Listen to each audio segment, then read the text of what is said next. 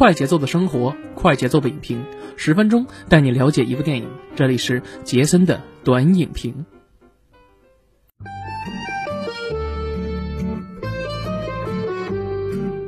哎呦不错，大家好，欢迎大家收听我们麻呢电台的杰森的观影报告，我是杰森。又到了周六了，那上周六呢，跟大家聊完了《猛禽小队》啊，《猛禽小队》是呃 DC 的这个电影史上第一部啊，以女性啊，全体女性啊，呃女性组团啊为主的这么一个电影。那今天呢，我们要给大家讲的什么呢？今天要给大家讲的是一部院线的，呃，不是院线的电影啊，你看比较有点迷啊。呃，猛禽小队之前好像有传说说要在今年的国内定档，但我觉得也还 OK 啊。为什么呢？因为 R 级嘛。但 R 级里边其实就几个镜头，然后只要把它删了之后，我觉得还是没有什么太大问题的，没有什么太大问题，大家可以拭目以待啊。这是第一个事儿。呃，第二个事儿呢，就是给大家讲讲今天的我们要推荐的什么电影呢？这个电影也是我在呃疫情期间啊，在在家里边无聊嘛，是吧？然后就随便翻翻看了最近有没有哪些新更新的资源电影，哎，突然看到了一部恐怖片，我觉得这个片子还有点意思可讲啊。今天呢，给大家讲一讲。那这个片子叫什么呢？叫《失踪》啊，《失踪》这个片子首先我给打一个六分吧。它讲的是什么呢？很有意思啊！大家都知道香港啊，我国的香港，在上世纪八九十年代的时候，他的电影，他的电影啊是非常非常的多元化的，而且是他的到达了一个非常巅峰的时期啊。香港影坛啊，比如说有什么警匪片呀、黑帮片呀、恐怖片、僵尸片啊、什么鬼片什么的。但是我觉得杰森个人而言啊，从小看港片长大的，我对这里这些影片都情有独钟啊。但是今天这一部啊，恐怖片，它主要讲的是什么呢？香港的都市怪谈。哎，香港其实有很多都市怪谈啊，就比如说什么呢？呃，像那个大家，我不知道大家今年有没有关注过 Steam 上有一个游戏啊，叫什么呢？叫港呃叫港鬼实录啊，叫港鬼实录，香港的港，诡异的鬼。其实港鬼实录如果用普通话来翻译叫什么呢？就是呃港鬼，就是讲鬼故事实录啊，因为它这个港鬼呢就是粤语的音译嘛，叫港鬼，就是讲讲鬼故事实录啊。那香港呢有很多这种都市怪谈，就比如说这个明明死了，但是他自己亲自打电话过来叫外卖，结果人送到门口时候发现给的是冥币等等等等啊这些。那今天这个讲的是香港的西贡，传说呀，在香港的西贡的森林地方呢，呃，森林的一个大山里边啊，大山的森林里边，呃，有很多奇奇怪怪的现象会发生。就比如说呢，有人在登山的过程中，经常会出现什么呢？哎，这个手机没信号啊，或者是这个指南针呀，突然之间。不转了，然后或者呢，有很多人失踪。每年据说啊，香港的这个警队每年都会收到很多关于登山失踪者的这个报案报警。那有一个真实事件啊，在这里面给大家分享一下，据说是真实事件，但是不可考啊，不可考，我也没找到这个任何的一个相关的一个真实的录音啊。而且这个事儿还被之前我们在二零一七年做了一期节目啊，我不知道大家有没有印象。VIU TV 啊出品的一个电视剧啊单元剧叫《鬼探》，那《鬼探》里边其中也有一个故事是根据这个故事来改编的，什么呢？就是传说中啊，在九九九报案中心有一段这样的录音。有一天呢，九九九报案中心接到一个奇怪的报案，说在他在一个山上有一个男的在山上迷路了，然后他说就在西贡那个大山里边，但是呢他说不出来指定的位置。然后大家都知道，经常登山的人呢会找一些山上的一些坐标嘛，所以警员呢就很。很负责的啊，很认真的就去问，说这个你看见这个坐标了吗？他就告诉你啊，这个坐标是多少多少。但是停，那我还看到坐标上还有一段匪夷所思的一段密码。但当时呢。他们对话的过程中呢，其实这个信号非常非常差，所以收讯的时候其实不是特别好。警警员呢也听得支就是支支吾吾啊，听得也不是特别清楚。然后呢，警员还反复询问他说：“先生您怎么样？您需不需要说救护车呀？”因为当时这个对面那个男的也说话语无伦次的，以为是开玩笑或者是精神有问题啊，当然得负责是不是？但是就在他询问的过程中，这个电话就断了。那断了之后就再打过去，就再也没有人接了。这个就是一个当时的一个真实的一个事儿啊，据说是真实的一个事儿发生的啊。那大家可以翻一翻啊，《鬼探一》啊，《鬼探一》里边就有这么一个故事，也是根据这个改编的。但实际上，他们经过了这样一个艺术加工改编之后，说什么呢？其实西贡山里确实是有结界，一般人还进不去啊，一般人进不去。大大概是那个意思吧，大概是那个意思吧啊。大家可以有空可以翻一翻我们一七年左右的节目，当时讲的是《鬼探一》嘛，然后去年《鬼探》出了一个《鬼探二》，但实际上是《鬼探》的前传啊，就比较呃怎么说呢？呃，之前挖的一个坑吧，到后来填不了，他只能拍前传。但是今年期待一下，看看呃 VIU TV 能不能出这个《鬼探二》啊？这个是一个梗啊，这是一个梗。那我们再把话头说回来啊，今天我们讲的这个失踪。呃，改编自什么呢？网络上的同名小说。我记得好像当年周德东老师有一个小说，好像也叫《失踪》啊，也不，但不知道是不是跟那个一样啊？但我估计可能不太一样，不太一样。这个故事其实我看完之后给他给了一个六分的一个分数，为什么呢？因为这个分数啊。呃，我觉得这个电影首先的话，它拍的很中规中矩，它只是借了一个都市怪谈来拍，它来填，它往里面填了一些，呃，怎么说呢？他自己的一些想法吧，比较有意思。比如说什么呢？比如就说这个关于结界，他是怎么解释的？哎，我觉得其实这个就蛮有意思。他他说的是失踪，那关于结界，那结界它是一个怎么样的解释？因为每一个作品里有每一个这个。作者他自己的解释嘛，在这里边的结界，我们往后再说啊。那女主呢是阿娇钟欣桐啊，那主要讲的什么呢？就是阿娇的父亲在七年前失踪了，那失踪了之后呢，他一直在托警局啊再去找，因为他父亲是一个警探啊，一直在去找。那在有一天，然后。这个阿娇的朋友啊，也是这个警局的女警员，就跟他说了，说有人在山上发现了你父亲的警员证，于是就给他看。那看的过程中，他就说了，说因为这个事儿啊，是吧，已经过去七年了，那这个我们就决定不再派这个警队的警员人的人，然后再去山上去找啊。呃，然后阿娇这时候就肯定想不服，是吧？那七年了，这个活要见人，死死要见尸，对吧？那我想见一见是谁捡到了我父亲的这个警官证。啊，是谁又捡到父亲警官证？于是呢，那个女警官就带他来去找这个人。其实这个女警官呀，之前跟他说说这个人啊是一个户外登山店的这么一个老板，但是这个人呢有点神神叨叨的啊，据说他老说能看见什么一些神神怪怪的一些东西。阿娇其实自己也深信不疑，为什么呢？因为他经常能够看见一个小男孩跟他说话啊，玩着玻璃球就跟经常跟他说话。大家注意啊，这个小男孩以后有反转啊，我之前一直都没想到，但呢后来他这个反转啊，其实有点。什么东西啊？我觉得有点烂啊！这个反转有点烂，我们往后再说。在女警员的带领下，阿娇呢见到了这个老板。这个老板呢就跟他说啊：“说我在这里面看到了什么什么啊！我这其实西贡山上是一个结界啊！一般人呢进去了以后都出不来。说这里边有这个什么呢？这个你进去之后手机啊、什么指南针全废啊！我也不知道为什么自己就出来了啊！在我在里边我还看见了一些啊我死去的妻子等等等等吧。然后警员女警员当然不信了是吧？人家是无神论者呀。”但是阿娇对这个事儿其实也是半信半疑，但直到有一次她遇见了一件事儿之后，她又去找这个这个货店老板。那什么事儿呢？阿娇呢原来是一个社工啊，社区工人啊，社区社区工作者，社工。那在社工的工作中，他接触到了一个女孩，这个女孩经常向他求助，就说家里的可能出现了一些呃，比如说父母离婚呀，等等等等，自己心里不痛快啊，就经常找阿娇去哭诉。那在一次过程中呢，有一天晚上。阿娇接到这个女孩电话，就说呀，说这个感谢你怎么怎么着对我啊，就是给你添麻烦了，那意思可能就要与世长辞，做这个呃临别赠言了，是吧？那当然，阿娇一想，我靠，那那那还了得是吧？于是大晚上的打车去这个女孩她住的地点是一个屋村啊，大家应该对屋村有印象，香港里面这个公屋屋村嘛，其实挺大的啊。说到屋村啊，这个事儿就有点意思，因为很多的香港恐怖片啊，经常会引用这种屋村，尤其是屋村的走廊里，我不知道大家有没有记得啊？呃，在差不多是一。几年的时候我记不清了，但是麦浚龙导演的《僵尸》，《僵尸》里边就有一个关于这个屋村公屋的这么一个描述，因为他们住的全都是这种公屋嘛。那你看，整个故事其实都是在公屋里展开的，所以我觉得我个人来讲，对公屋啊，尤其是在香港电影里面对公屋的描绘啊，对房子啊，我是觉得我比较吃这套的，我比较吃的。比如说我之前我在我小时候上学的时候看过一个叫《见鬼使法》啊，彭氏兄弟拍的《见鬼使法》，大家可以去网上搜一搜啊。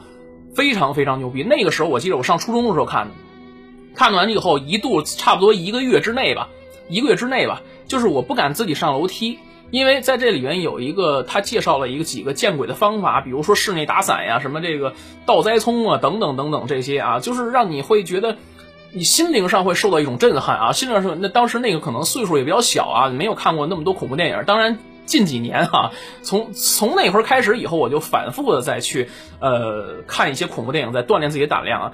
呃，网上有一个大哥啊，有一个非常正能量语录的主播，我就不说说不说他是谁了。他有一句名言，我觉得非常有意思，说什么呢啊？呃，我们面对恐惧不要怕是吧？要微笑的面对它是吧？加油是吧？奥利给干就完了，就大概是那个意思啊。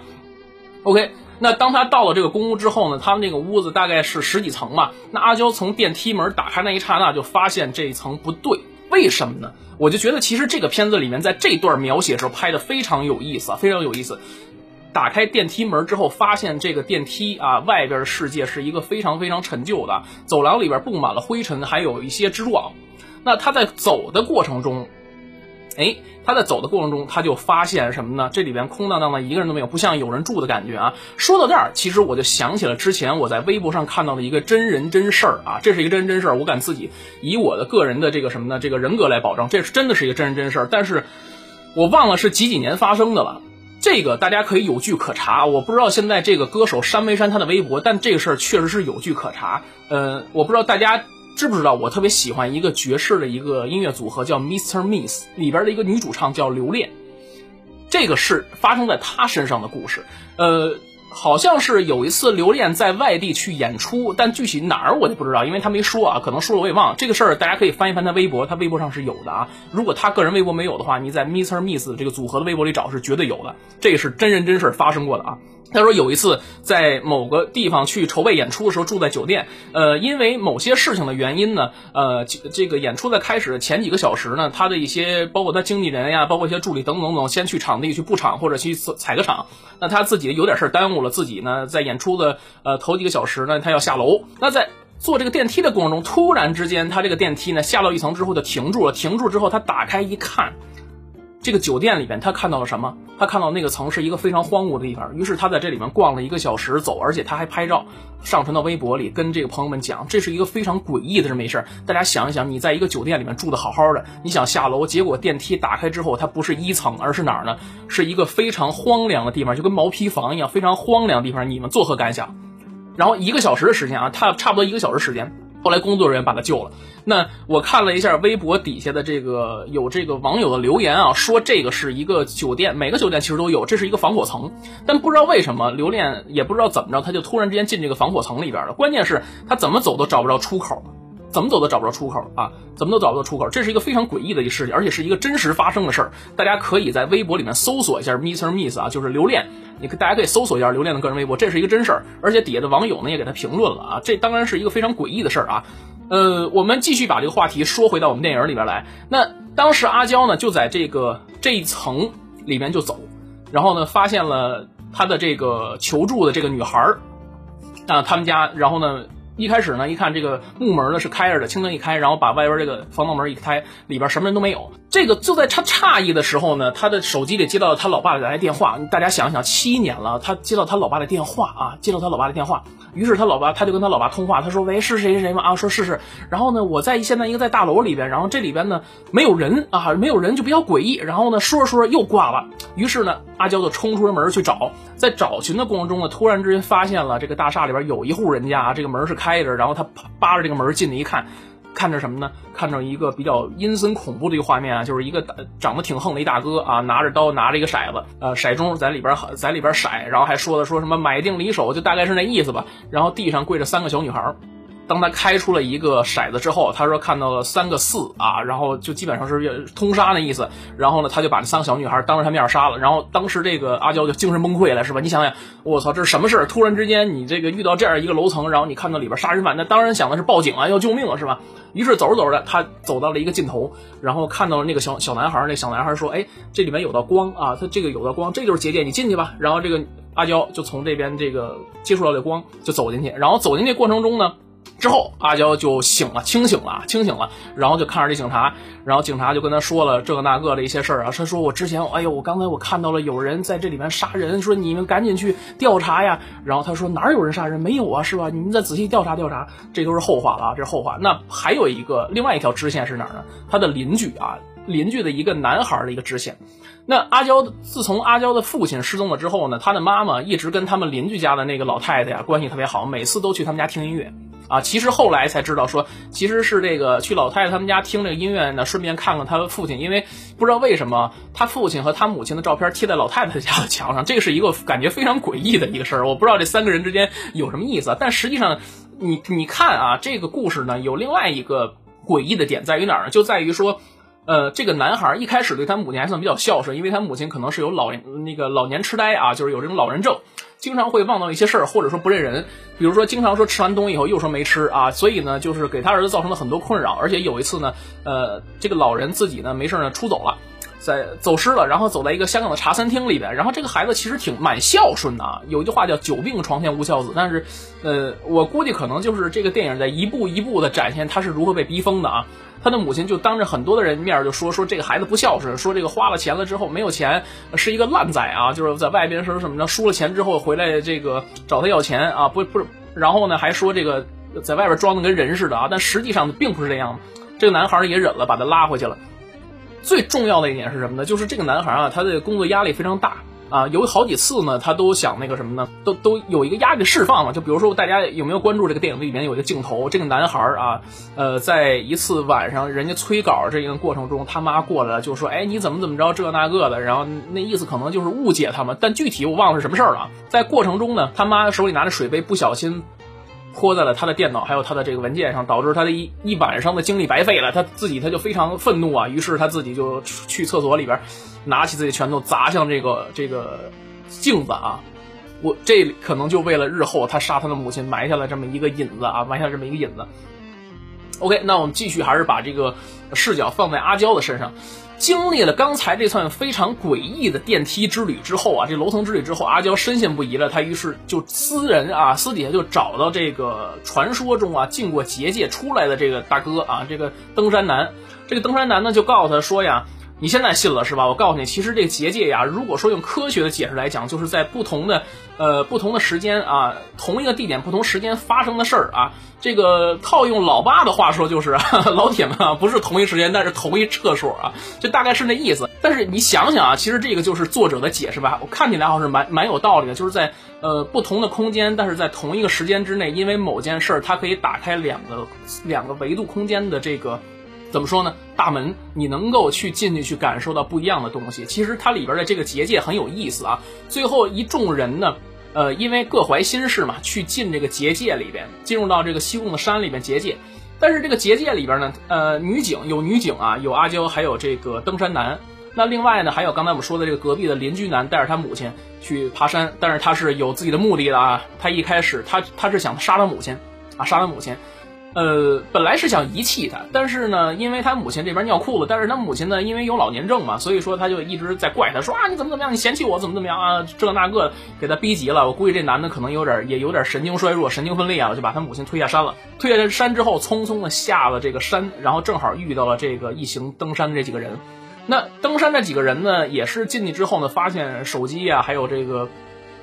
指南针都失灵了，然后突然之间就看见前面有几个人出来啊，在里边犯罪啊，是吧？就那段情景啊。但是后来他们那个女警啊，还煞有其事的说拔出枪了，就说啊，你们停止这个侵犯这个女孩，等等等等。但实际上并没有，他们看到的是影子啊。实际上是什么呢？就在结界里面，他们能看到之前发生的事儿，能看到之前发生的事儿。也就是说，在同一地点、不同的空间，它这个时空是会错位的。我感觉好像这个就有点像解释百慕大三角的感觉了。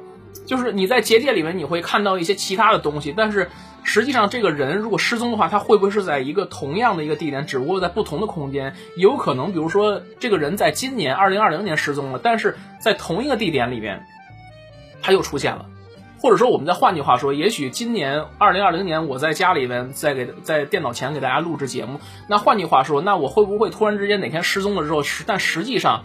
我还坐在家里，只不过这个时间要推到了二零一七年，我我跑到二零一七年的家里面去录这个节目，但二零二零年的我是失踪的这个状态，这个这个就比较有意思了啊，这个比较有意思。但这个导演在这个编剧在这个结这个失踪里面，他把这个西贡的这个结界里面布置成这样一个概念，就是所以说里边的东西都是时空交错的，人进去之后你是出不来的，在里边的话你会感受到不同时空带来的交错这样一个东西啊，有点像那种什么呢？呃，相对论的感觉啊，相对论的感觉。OK，那我们继续去讲，继续去讲。那遇见了这个男的之后呢，这个男的就开始撒谎啊，就说这个啊，我今儿带母亲过来上山，她走丢了，等等等等嘛。然后呢，大家都知道人呢不能说谎话，一说谎话就会露出破绽。所以这个男的呢，在这里面又看到了他母亲的鬼魂啊，他母亲应该是死了。然后呢，突然之间这男的就拿刀要割自己的这个胳膊，但发现啊，拿刀割自己的胳膊时候，他居然没有伤。这个男的就沾沾自喜啊，就说：“哎呦。”那挺好是吧？居然没有伤害是吧？然后他还说拿刀说，哎哥们儿不行，你试试。把这刀递给登山男。登山男啊，本身呢是对这个结界非常痴迷的，研究非常痴迷，所以拿着小本儿，拿着笔就记下来，说啊，原来在结界里边，首先时空是会错位，你看到的是之前的一些影像，然后其次就是你受伤你不会死，你也不会受伤，但实际上不是这样的。他忘了一个细节，就是你虽然你人在这儿，但是你还有另外一个时空的，你在这个时空里中刀，在那个时空里头。你虽然不疼，但是在另外一个现实生活中你也会中刀，只不过就是你这个时空没有感觉而已。最后呢，这个隔隔壁的这个邻居男被这个女警的开枪给击毙了，当时自己就化成一束化成烟了。这个登山男还沾沾自喜，觉得自己没事但实际上后来他琢磨过来味儿了，一想不对，虽然说啊我没有受伤，也没有疼，也没有血，但实际上其实我可能在外边已经自己流血过多死了。那最后呢，只剩下女主跟这个女警了。那这个女警呢，就吓得就说：“哎，咱们赶紧走吧，是吧？你赶紧找到出口，是吧？只要有光的地方就出口，我们赶紧走吧。这个事儿不宜久留，是吧？吓尿了。本来是一个无神论者，结果呢，遇到这种情况，哎，然后他就想跑。然后这个时候阿娇呢就比较犯轴了，那正好也是有主角光环嘛，就一定得刨根问底儿。于是大家还记得我们在开始时候说的这个小男孩吗？这个小男孩是一个反转。”他经过小男孩的带领之下，找到了他的父亲。他的父亲呢，就跟他说啊，说这个啊，怎么怎么样啊，呃，的意思呢，就是埋怨他说这个，因为你啊，不仅害得他妈失去了他的丈夫，就也就是失去他爸，而且呢，还害他死了弟弟。那这个小男孩其实就是他弟弟啊。那这个反转其实我觉得很一般啊，没有什么太大对于我来说的一个心灵上的触动啊。就是你这个反转，你要想讲什么呢？是讲这个女儿和父亲之间关系的救赎呢，还是要讲什么这个东西？就是没有一个。很明确的一个概念，就是你可能表面上来讲的是父父女之间关系的隔阂啊，就是说，然后但是你实际上你想一想，也不是那么回事儿。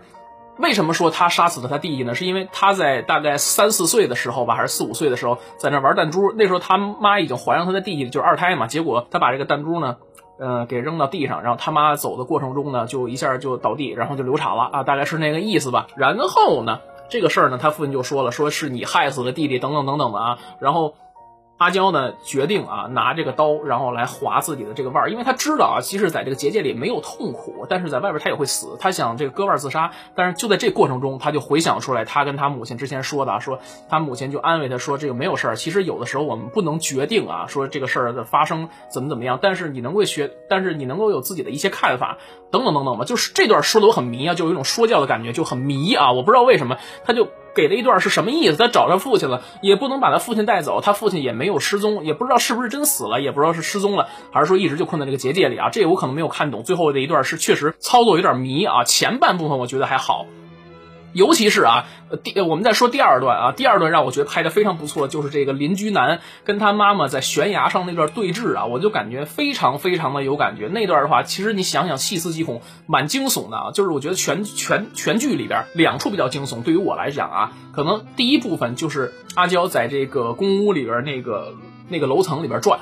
那是第一啊，你就看这个人就是呃在笑啊，笑的过程中拿刀去杀人啊，还有一个就是这个，这个我觉得是非常有意思的啊。第二段就是这个，然后最后呢，阿娇呃冲出了这个结界啊，冲出了这个结界，跟他父亲呢这个也非常释怀了嘛，两个人就是相视一笑，释怀了，然后就跑出结界了，跑出结界呢就被登山的这个呃普通群众啊，人民群众给救了。当他醒来之后，他发现他手上举呃，然后有这个绷带，他说明他在结界里边这个事儿是真的啊，就说明他这个事儿是真的。然后影片就结束，但是结束之后呢，在之前有一个留白吧，可能说比较匪夷所思的事，就是阿娇在逛街的时候，在警署门口发现了这样一个呃贴着寻人启事吧，寻人启事。那这个寻人启事呢，只不过就是由他的父亲换成了跟他一块儿走的那个女警。哎，就这个就其实有意思啊，有点悬念啊，有点悬念，留在悬念，等于说其实这个女警最后是留在这个结界里边。那至于她的呃情况怎么样呢？那就不得而知，大家可以自己去脑补一下啊。呃，这个片子里面其实讲的就是一个香港的一个都市怪谈，然后根据西贡的这个神秘事件啊，这个结界。然后给他加一改编，加点亲情上的东西就结束了。我给打了一个六分的一个分数。但是我觉得啊，首先来讲的话，他对结界的理解来讲，他有自己的，他有自己的一个理解。呃，试着用走进科学的方式给你理解一下，这个结界其实就是一个某某这个两个不同空间，因为时间啊，因为只要一发生凶案，就就会打开啊。它是一个走进科学的方式给你解释这样一个结界的一个事儿啊。然后其次就是结界的这个人，我觉得其实有两点我比较。